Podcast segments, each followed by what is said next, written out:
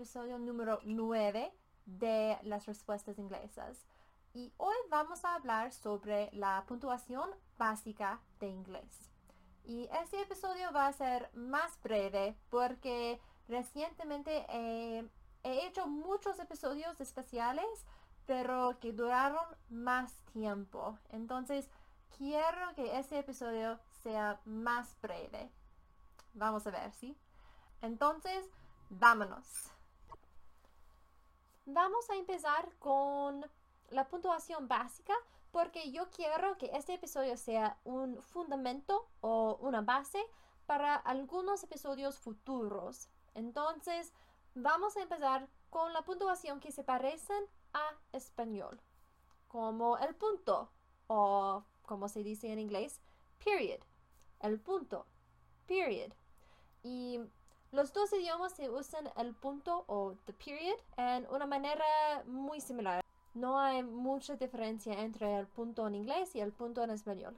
Y la coma o coma en inglés se escribe coma con dos M's y no una. Entonces, la coma y the comma, la coma, coma. En inglés se usan las comas en una manera muy similar como en español. No hay muchas diferencias, pero en inglés se usan las comas con más frecuencia que en español.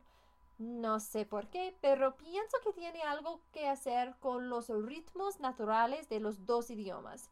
No sé, por cierto, pero esto es que yo pienso. Otra diferencia es que en español la coma está fuera de las comillas en una frase, como fui a la tienda, dijo Mark. En esta frase, fui a la tienda está dentro de las comillas, pero la coma está fuera de las comillas. Pero en inglés, la coma está dentro de las comillas con la frase. Entonces en inglés se dice I went to the store, comma, quotation marks, said Mark. Y en inglés se llaman quotation marks, pero en español se llaman comillas. Entonces, en español se dice fui a la tienda, comillas, y coma, dijo Mark. Pero en inglés, I went to the store, comma, quotation marks, said Mark. La próxima puntuación en español es el punto y coma. El punto y coma, pero en inglés se dice semicolon. El punto y coma semicolon. Vale, yo prefiero el nombre en español, el punto y coma, porque es más, tiene más sentido, ¿no? Un, un punto y coma se parece como un punto y una coma. Pero en inglés el nombre es más difícil porque es un semicolon. Y la manera de usar el semicolon y el punto y coma en español y en inglés es la misma. es para distinguir un pensamiento diferente en una frase, como fui a la tienda. Quizás no sea mi momento más inteligente. I went to the store. Perhaps not my smartest moment. Fui a la tienda. Quizás no sea mi momento más inteligente. I went to the store. Perhaps not my smartest moment.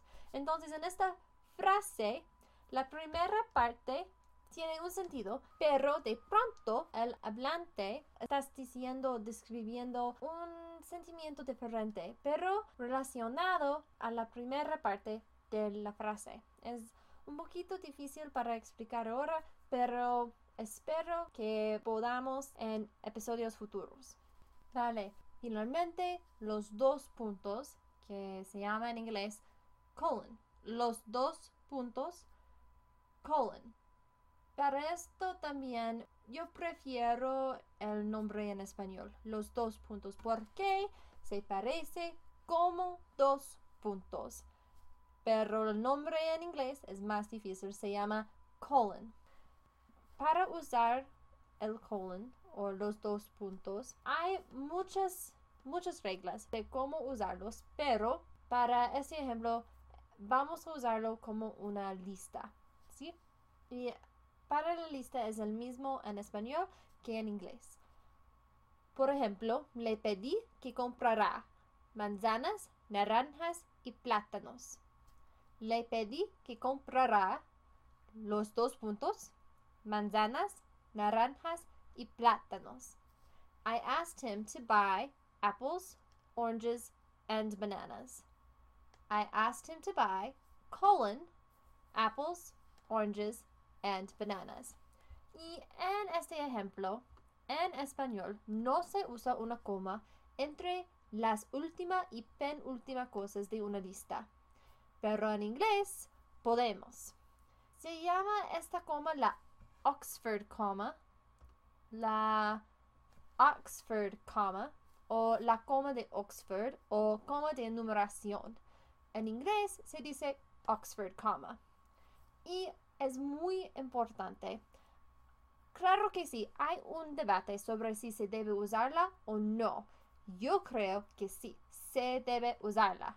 Mis pruebas, un juicio entre Oakhurst Dairy, un vaquería, y sus camioneros o truck drivers. ¿Por qué se falta una Oxford coma en una parte específica del contrato? Los camioneros ganaron el juicio y recibieron 5 millones de dólares. ¡Wow! Entonces, no hay que subestimar el poder de la Oxford coma. Pero esto es mi opinión. El lugar donde yo trabajo, ellos no le gustan usar el Oxford comma. Pero para mí personalmente, sí. Todo el tiempo yo quiero y prefiero usar el Oxford comma. Vale. Trivia importante, ¿no? Más puntuación que se parecen a español. Los signos de cierre, como el signo de interrogación, o en inglés, question mark. Signo de interrogación es el question mark. Y el signo de exclamación, o exclamation mark. Signo de exclamación, exclamation mark. Y estos son muy similares en sus nombres, en cómo se llaman, ¿sí? Pero los signos de cierre están al final de una frase y funcionan el mismo en inglés como en español. Pero hay diferencias con los signos de apertura, como el signo de interrogación inicial que se llama inverted o opening question mark y el signo de exclamación inicial o inverted or opening exclamation mark.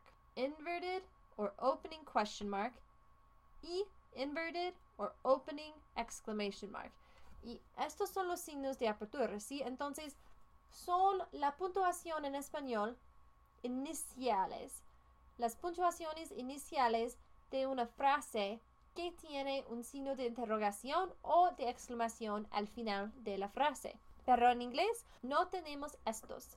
Pero es muy popular referir a los signos de apertura como un upside down question mark o un upside down exclamation mark o en español upside down es el, al revés o boca abajo pero no es el nombre formal no. El nombre más formal es inverted question mark o opening exclamation mark. Pero esto es una, es una diferencia muy conocida entre la puntuación de inglés y de español. Y para mí me gusta que en español se usan los signos de apertura, porque cuando lees en inglés es muy difícil de saber qué es el tono de la frase, qué es el tono de lo que estás leyendo, porque no hay un signo de exclamación, no hay un signo inicial para decirte. Pero en español, sí, hay dos tipos. Entonces, cuando empieces una frase con un signo de interrogación inicial, ya sabes que es una pregunta. Y si empiezas con un signo de exclamación inicial, sabes que el tono es muy animado, ¿no? Pero sí, entonces a mí me gustan muchísimo los signos de apertura. Pero para que sepas, no hay signos de apertura en inglés. Entonces, un ejemplo, ¿qué haces? What are you doing? ¿Qué haces? What are you doing?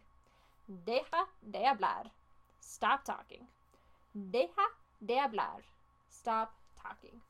Y en ¿qué haces?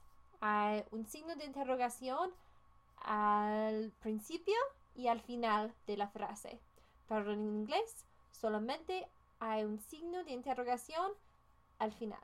Y es el mismo con deja de hablar y stop talking. Vale, esto es todo para hoy. Si tienes algunas preguntas o temas que te gusten que yo discutiera, por favor envíamelas a contact languageanswers.com.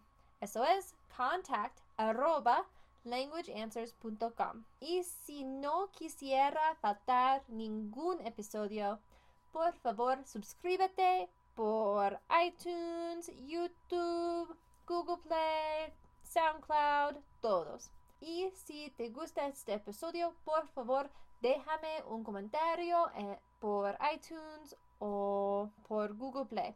Este episodio está producido por Language Answers Limited. Soy traductora de cosas de español a inglés y soy editora de documentos en inglés y soy podcastora con este programa, las respuestas inglesas y también con Spanish Answers. También puedes chequear mi sitio de web a www.languageanswers.com y también tengo una página de Facebook y de LinkedIn y Twitter.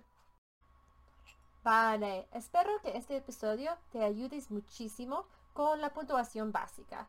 Sí, y espero que en los episodios futuros podamos hablar sobre la puntuación mm, en una manera más avanzada, más las cosas de gramática o puntuación más difíciles difíciles, ¿sí? Entonces, pero esto es todo para este episodio. Muchísimas gracias por escuchar, por mirar, todo, en cual, cualquier manera que, que recibes este episodio o este programa. Entonces, nos vemos en dos semanas y espero que tengas una buena semana o buenas dos semanas, sí, claro que sí. Pero Muchísimas gracias y hasta luego. Bye.